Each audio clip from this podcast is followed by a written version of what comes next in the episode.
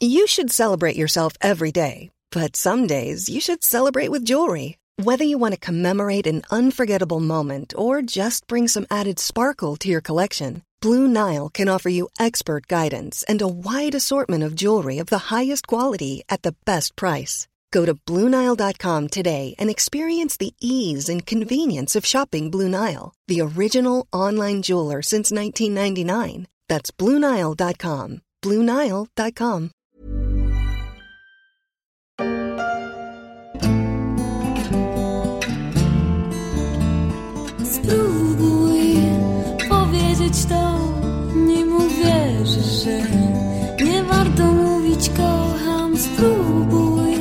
Retour dans les années 90 et balade dans le rock polonais émergent avec cette chanson du groupe A.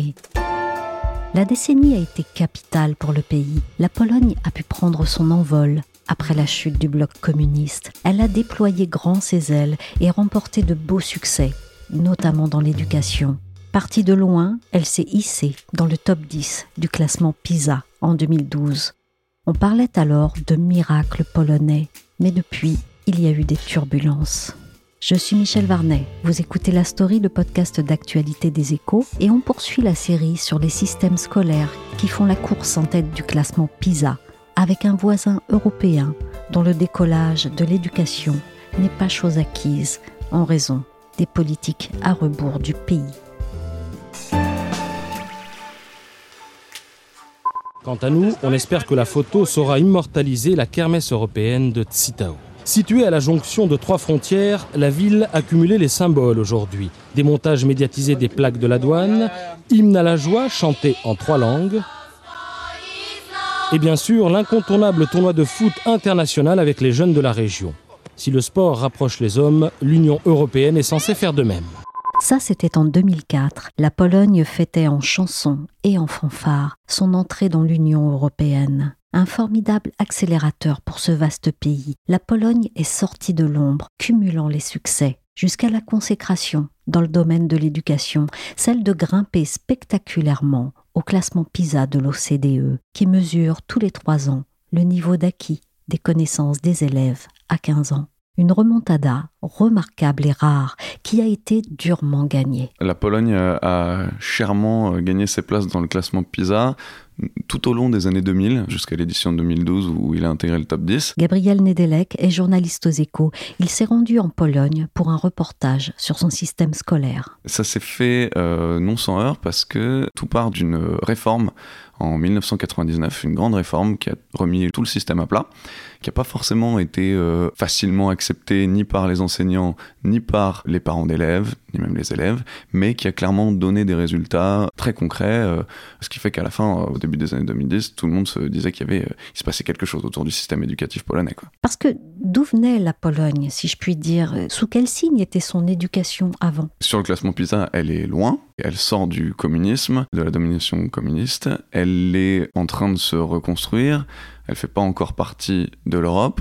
Il y a beaucoup de choses à faire et euh, elle a hérité d'un système euh, un peu passéiste au vu de ce que nous on a mis en place et ce que des pays nordiques ont pu mettre en place, qui est un système qui est divisé en deux temps, euh, une école élémentaire et un lycée, le tout sur une échelle de temps de 8 années d'école obligatoire, alors que nous on en a 9 divisé en trois parties. Et c'est ce qu'a fait la, la réforme de 99. Elle a remis à plat tout ça, elle a créé un collège qu'on appelle le gymnasium, et elle a allongé d'un an euh, le nombre d'années obligatoires pendant lesquelles les élèves doivent aller à l'école. Oui, donc la Pologne restructure son système scolaire pour sortir de l'ère communiste et se préparer à intégrer celle de l'Union européenne. Mais dans les fondements de l'enseignement, ça a consisté en quoi? Le nouveau système éducatif qui a été mis en place, repose principalement sur le fait de rallonger d'un an l'école obligatoire pour les élèves, passer de 8 à 9 ans ce qui a permis également de créer un collège, une période de collège entre l'école élémentaire et le lycée, une période de gymnasium comme nous. Et il repose aussi sur une forme d'incitation à la performance des enseignants. On les a poussés à se former avec un système euh, qui se base aussi sur, la, sur une meilleure rémunération du fait de la formation, ce qui a finalement tiré un peu tout le monde vers le haut, tout le système vers le haut, permis d'atteindre les très bons résultats du début des années 2010 qui sont vus donc dans l'édition dans de PISA de 2012. Et tout cela, Gabriel, ça s'est fait dans quel climat, dans quel environnement? Ça se fait dans la douleur parce que le ministre de l'Éducation de l'époque va un petit peu au forceps euh, les, enseignants, les parents d'élèves comprennent pas bien euh, la finalité de la réforme, comprennent pas bien ce que ça va pouvoir apporter.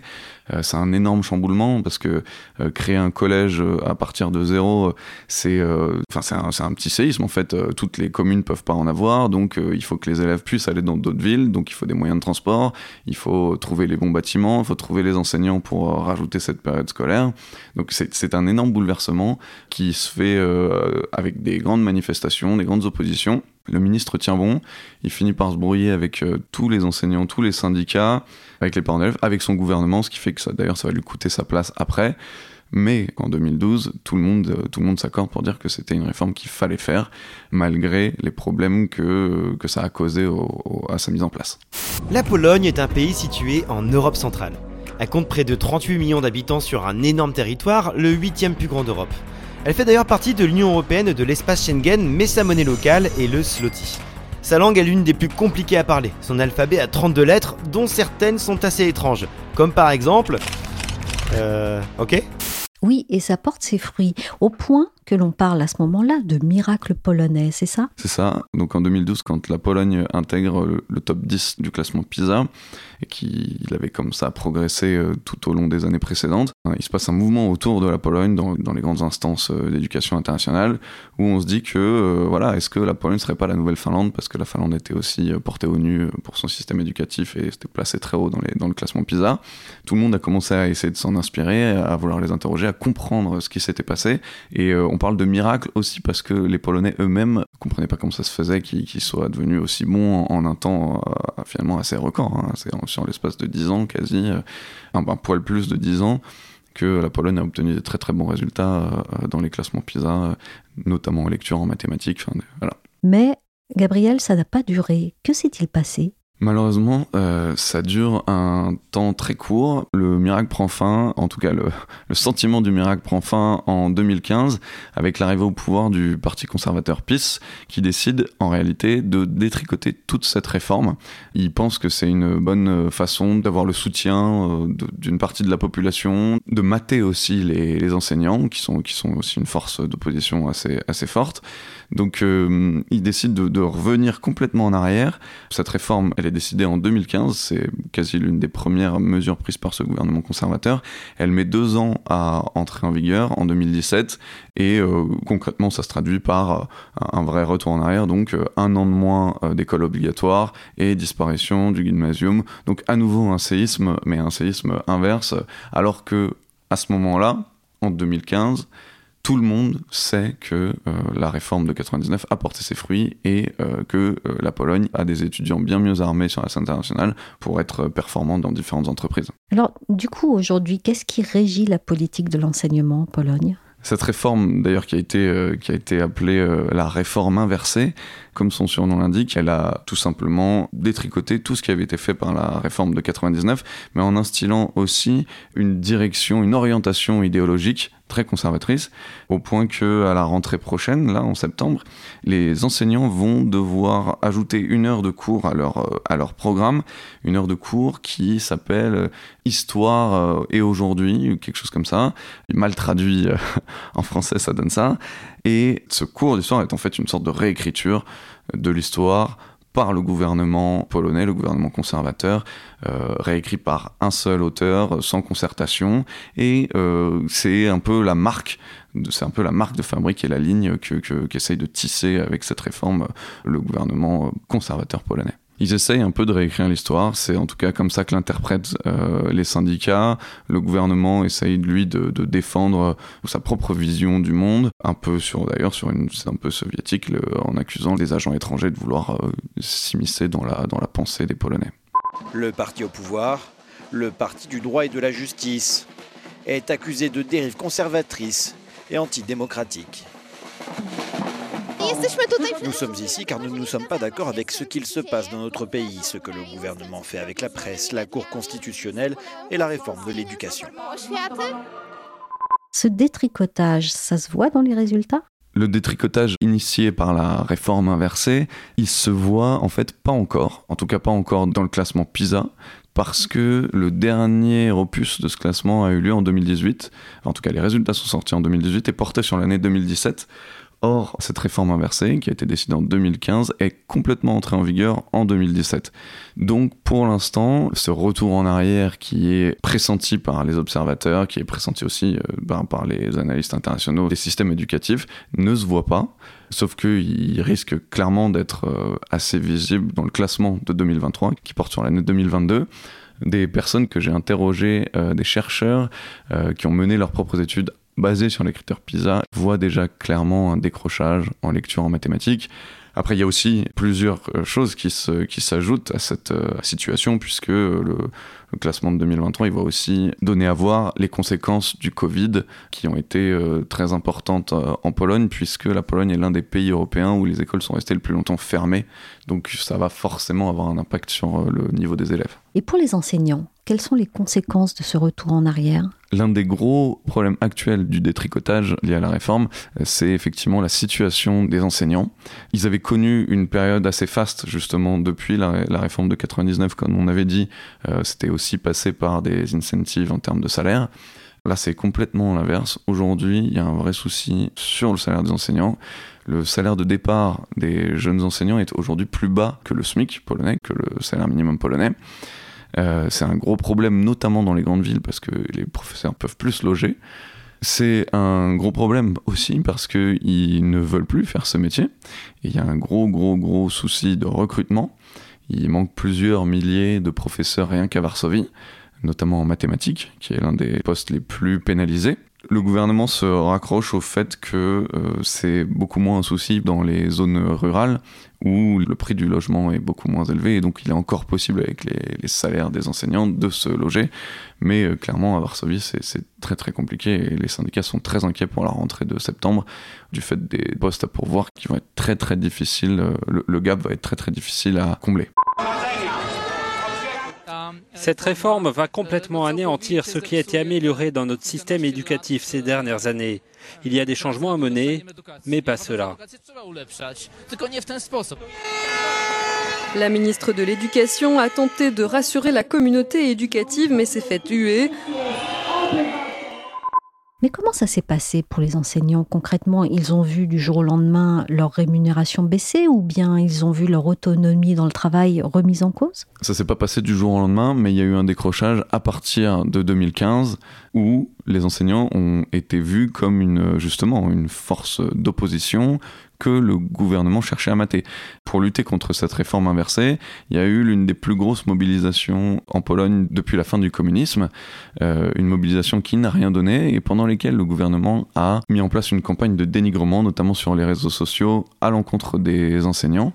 Euh, cette campagne a été euh, très organisée, elle a même été euh, dévoilée au grand jour via des, fuites de, de mails du ministre de l'Éducation de l'époque, qui clairement voulait se payer les enseignants par tous les moyens puisqu'ils étaient vus comme une population peut-être trop progressiste par rapport à l'idéologie du gouvernement actuel. Alors on imagine que le climat n'est pas au beau fixe chez les enseignants, mais est-ce que c'est là le seul défi de l'école polonaise en cette rentrée 2022 L'école polonaise fait effectivement face à un, défi euh, de grande ampleur pour la rentrée de septembre. Je disais, il y a des problèmes de recrutement, il y a euh, l'impact du Covid, mais il y a quelque chose qui s'est rajouté depuis février dernier, qui est la guerre en Ukraine. Et euh, les Les écoles polonaises ont vu débarquer dans leur rang environ 200 000 enfants ukrainiens réfugiés qu'il faut éduquer, auxquels il faut donner un, enseignement. Euh, et ça, c'est un, vrai, euh, un vrai défi parce que ça crée des problèmes d'accueil, ça crée des problèmes de niveau, ça rajoute euh, une couche à la nécessité de, recruter plus de professeurs. Donc c'est vraiment un, grand défi, en plus du fait qu'il faut qu'ils mettent en place ces nouveaux enseignements idéologiques que le gouvernement vient tout juste d'écrire avec un nouveau livre pour la rentrée de septembre. C'est la fin du miracle polonais, Gabriel? Pour beaucoup, pour les syndicats, pour beaucoup d'enseignants, pour les observateurs euh, que j'ai pu interroger, effectivement, c'est un peu le glas, du, le glas du miracle polonais. Il va quand même falloir attendre le résultat de PISA 2023 pour euh, s'en assurer. Il va falloir comparer aux résultats euh, des autres pays européens pour voir effectivement l'impact du Covid, l'impact de la guerre en Ukraine. Mais clairement, il risque, il risque d'y avoir des dégâts, une dégringolade. Et un mot qui m'a assez frappé, en tout cas une discussion qui m'a assez frappé pendant ce reportage, c'est l'échange que j'ai eu avec un chercheur qui m'a fait un parallèle intéressant, au même titre que on a l'impression que les, scientifiques ne sont pas euh, entendus sur la question du climat, ils ne sont pas non plus entendus sur la question de l'enseignement. Or, il y a des aujourd'hui, il y a de la recherche euh, liée à l'enseignement. On a des connaissances sur ce qui marche, ce qui marche pas pour que des élèves soient bien préparés à la vie active euh, ou qu'en tout cas que leur tête soit bien pleine, comme on dit. Mais clairement, euh, le politique s'immisce dans, cette, dans, dans cet espace, dans l'espace de l'enseignement, et ça peut laisser des dégâts dont on verra probablement les conséquences l'année prochaine. Merci à Gabriel Nedelec, journaliste aux échos, pour cette immersion dans une réalité polonaise assez méconnue. La série se termine demain avec un autre voisin européen, un champion de pizza nordique cette fois, et qui a déjà fait sa rentrée depuis la mi-août. C'est comme ça en Finlande, et ce n'est pas grave, l'école y est une sorte de cocon apprenant. La story s'est terminée pour aujourd'hui. Cette émission a été réalisée par Nicolas Jean. Vous pouvez nous retrouver sur toutes les plateformes de téléchargement et de streaming de podcasts comme Apple Podcast, Podcast Addict, Castbox ou encore Deezer, Spotify et Amazon Music. Pour suivre l'actualité à travers nos articles, nos analyses ou encore nos enquêtes, rendez-vous chaque jour sur leséchos.fr.